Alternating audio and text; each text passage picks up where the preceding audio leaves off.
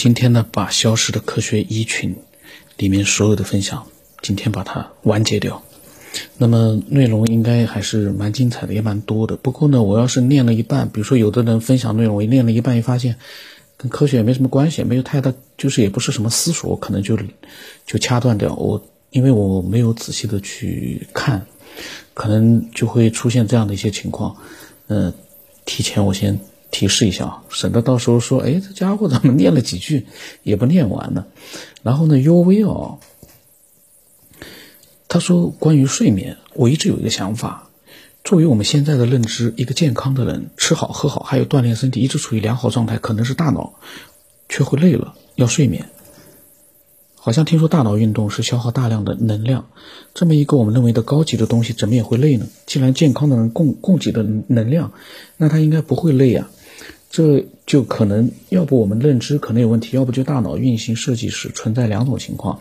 第一种是设计者自己都没有解决涌动问题，所以大脑这个东西需要所谓的休息。其实可能是需要我们所理解的相当于充电。当然，这个是局限于人类目前的文明逻辑说的。其其实，另外，呃，可能有一种没有时间的能量存在世界，并不存在永动机的问题。第二种情况是设计者他们可能已经。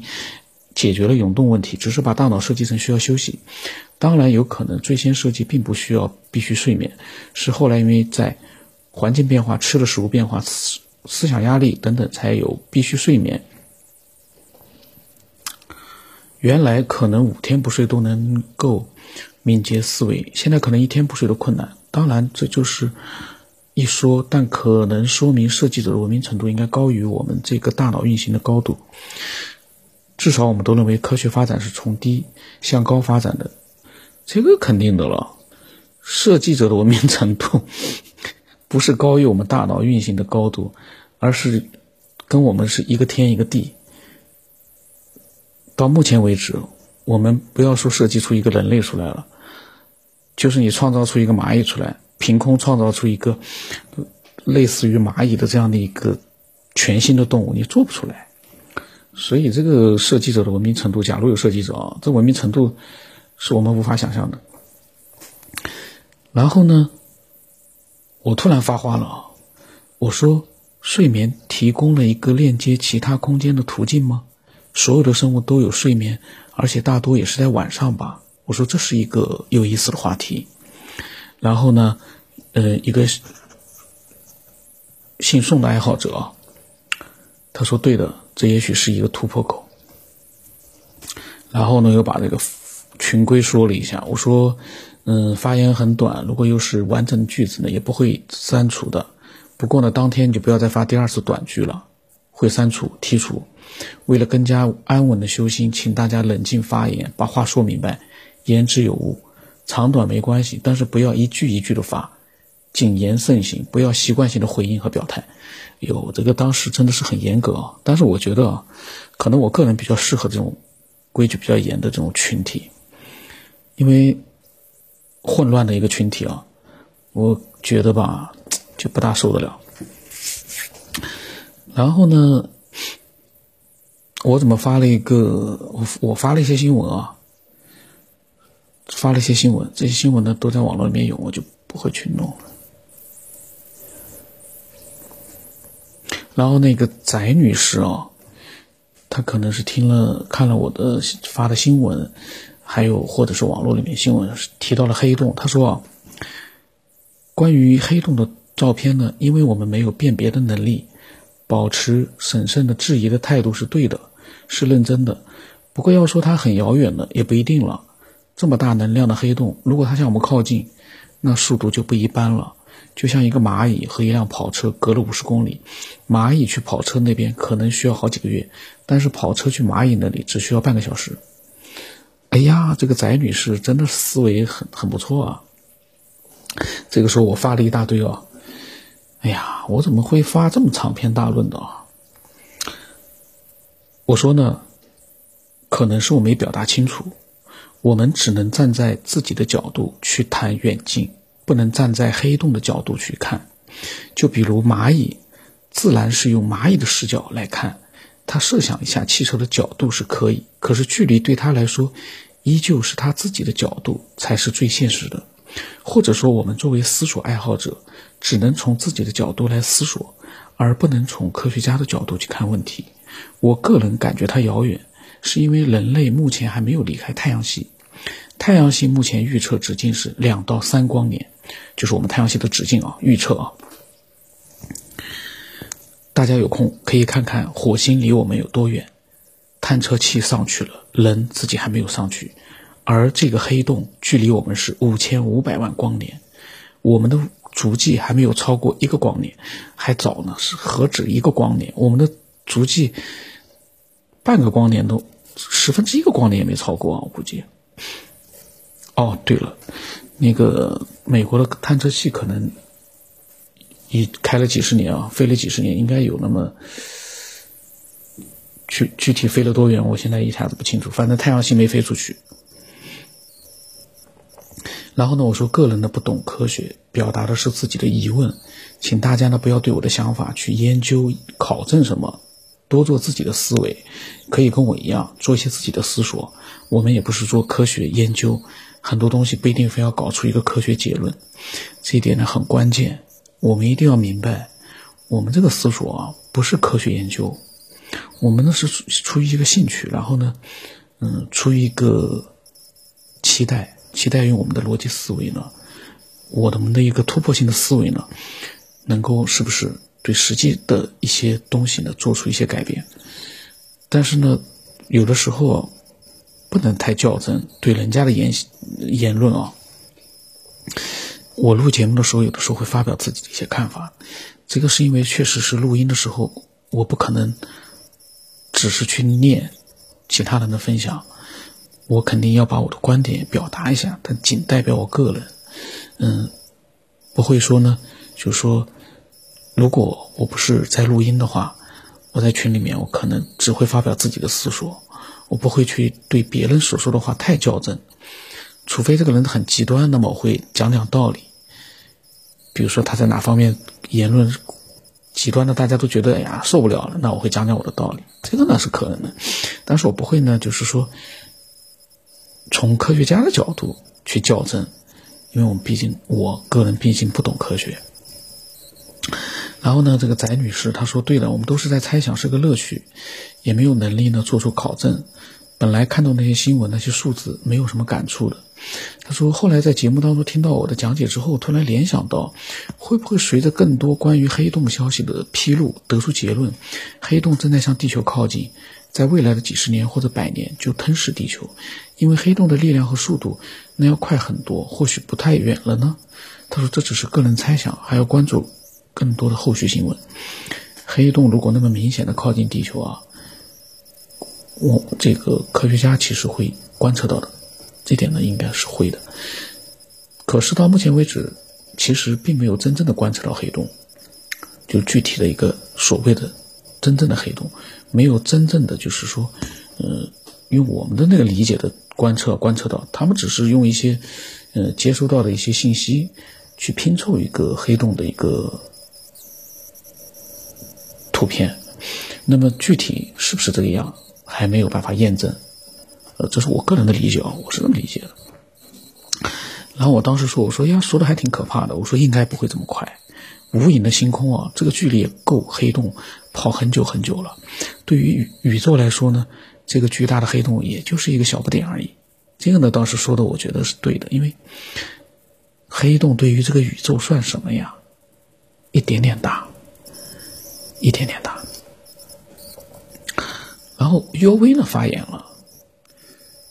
他说呢，光学这个单位是我们这个文明世界发展到目前这个状态下自己形成的，也是由我们能够感知的三维空间和时间速度等形成的定理，而且是在没有大于光速的前提之下，最多也就等于，呃，一个光速就形成了一个光年的说法。他觉得呢，五千五百万光年，他个人觉得就是一个神奇的东西。五千五百万光年，据说人类文明五千年，这个时间就有点让人怀疑我们这个人类文明是不是太短了。这个文明对这个世界的认识，是不是刚刚才开始？甚至于只是认识一些皮毛？呀，约威说的这个对的啊。五千五百万光年的距离，而我们人类的文明到目前为止只有五千年。哇塞，不是刚开始啊，我们就还是相当于那个，不说了，说的那个就不太好。那么，尤维呢说，他因为他个人觉得目前的科学技术都是人的需要而不断发展。可能只是比较单一的，或者是重点发展我们认为的解放人的科学技术。他说，可能他自己不懂天文，他个人认为我们现在看到的是五千五百万年前一个东西发出的光，是那个东西在五千五百万年前的事情。现在那个东西可能已经不是那么一回事了，至少他个人认为已经不在这个位置了，变化可能大了去了。我们却还在研究，他个人觉得有点幽默。哎呀，真的啊。当然了，U V 所想到的科学家已经想，肯定是会想到的，这点是百分之一百肯定的。那么，他说他当然不是讽刺，他自己是承认他自己不懂科学的，他跟我一样，我也经常来说呢不懂科学，但是我会乱扯，但那不是一个讽刺。然后他说呢，从新闻上说是照片，他自己觉得可能是一种形象说法，是科学家用通俗的方法来说明，让普通人能够理解为什么他提了照片。因为他个人认为我们的眼睛是个比较高级的东西，但是其实是我们的感官器官当中最容易产生错觉的，比如人的头昏眼花、电影、电视，甚至于小偷的眼疾手快，拿一根点燃在黑暗中，哦，拿一根烟可能是。左右摇或者是画圈，人根本说不清是点线圆，所以他个人觉得，曾经一个老师说过，用我们发展短短五千年的东西，他个人觉得还可能还要打折扣，不到五千年，去研究五千五百万年前发出的东西，这个事儿真有意思。这个世界应该存在不同空间的问题，只是我们目前还能只能在我们这个空间发展我们的科学文明，所以出现现在才看见。五千五百万年前，一个东西发出了光的照片。先说明一下，这是一个很牛的事情，只是觉得宇宙太神秘了，要认识可能太困难了。不是说我们认识地球都还肤浅吗？神奇。这个时候我发言了啊，我说，所以我们人类还是可以的，至少可以理性的把自己带入到另一个角度去思索问题。人类确实连脚下的地球还没弄明白，半径六千多公里。目前最深入只有十二公里，是俄罗斯，几乎就是地球的皮毛。然后尤维说他前面确实拿一根香点燃，打落了一个箱子，我当成是一根烟来，反正同样的意思，我就猜到可能是一根烟，结果他说的是一根香，一根香和一根烟有什么区别吗？然后，然后我说，据说呢。世界顶尖学术期刊《自然》最新一期的学术论文报道，呃，一个研究团队，耶鲁大学的，利用死亡死亡时间长达数小时之后的死猪脑做实验。他们把三十二头猪的脑子放置于精密仪器当中，通过动脉输送人造血液，奇迹般的让实验对猪脑复苏。这项实验预示着。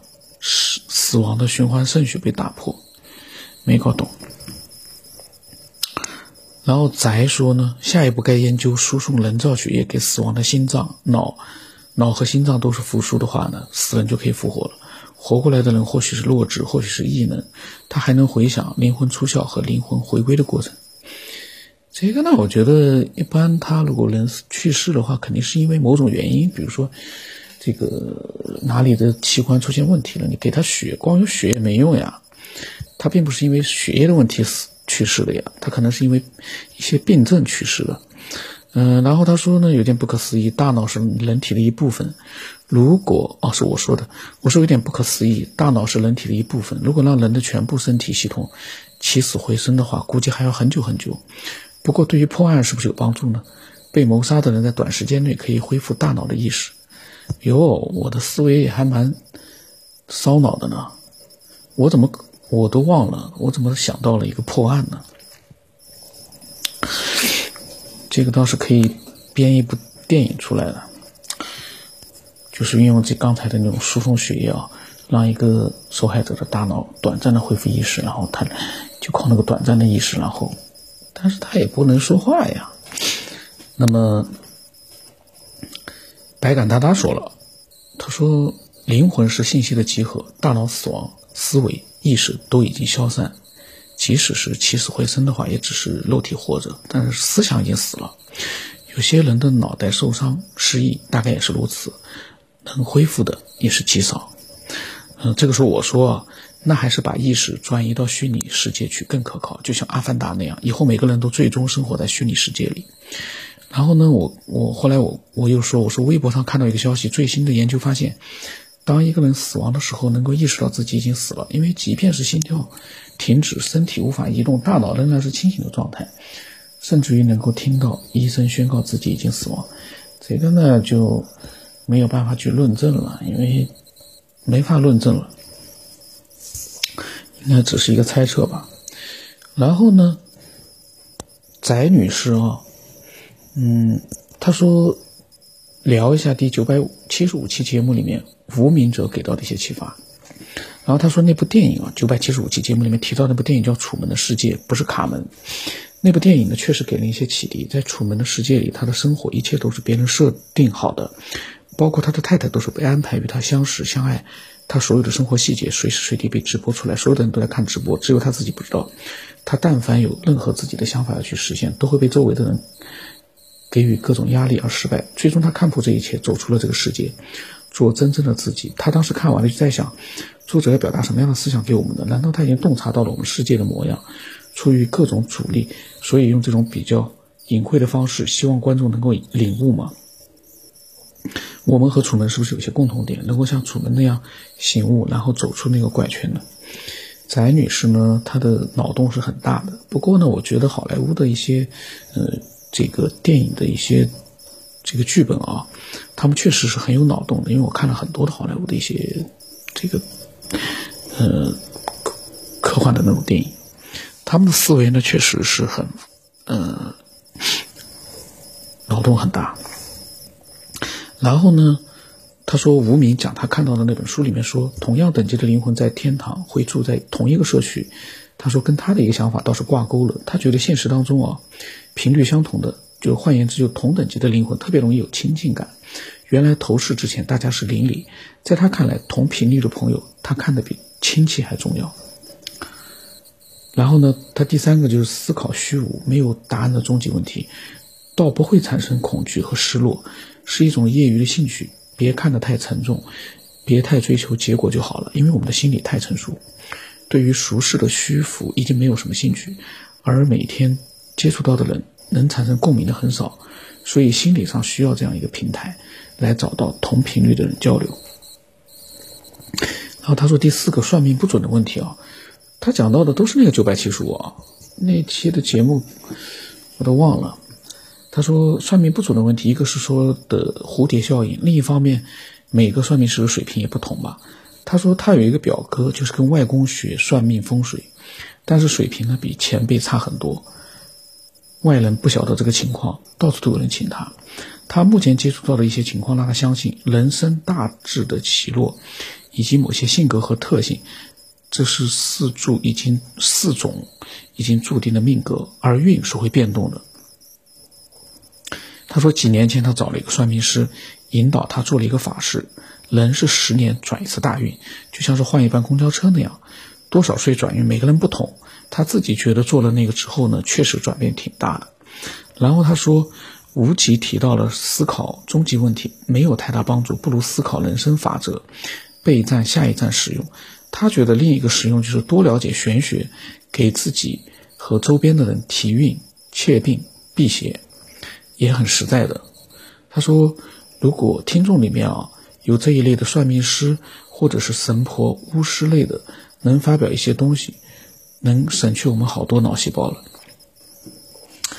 算命师、神婆、巫师呢是不可能发表一些东西了，因为他们，嗯。如果是真的能够做到的话，他们比我们洞悉的可能会更多。对这个世界啊，他们是不会透露给我们的。透露给我们，他的那个饭碗不就没了吗？我我是在瞎说啊。嗯，可能这些算命师、神婆、巫师，可能是有一些特殊的方法，是可以嗯比我们看到更多的东西。可能啊，这只是可能。嗯，一切皆有可能，但是呢，我们也不要随意的去乱猜测。嗯，那么消失的这个一群的所有的内容呢，今天就把它录完了，然后下来呢就是新的群的内容更多。嗯，然后还有消失的科学二群、消失的科学三群也会有精彩的内容，到时候我都录出来，把它全部录光。然后呢，中间呢我会尽量的把，嗯，很多听众他们的个人的分享我也把它录出来，嗯，然后希望更多的爱好者能够听多了这样的一个节目之后呢，能够了解这个节目到底是在什么样的一个状态下去。做，然后呢，能够呢，嗯，跟我们呢，就是说进入到同一个频道，嗯，然后去分享自己的想法，这个很重要。但是，但是呢，到目前为止啊，嗯，有很多的私说我还没有真正的把它录出来，就是我个人的，嗯，到时候我来看看，有空的话，嗯，发掘一下。发掘一下，我们每个人都发掘一下，可能某一个人的思索会给更多的人带来好多好多的一些启发，反过来影响这个最早分享的人。那么今天就到这里了。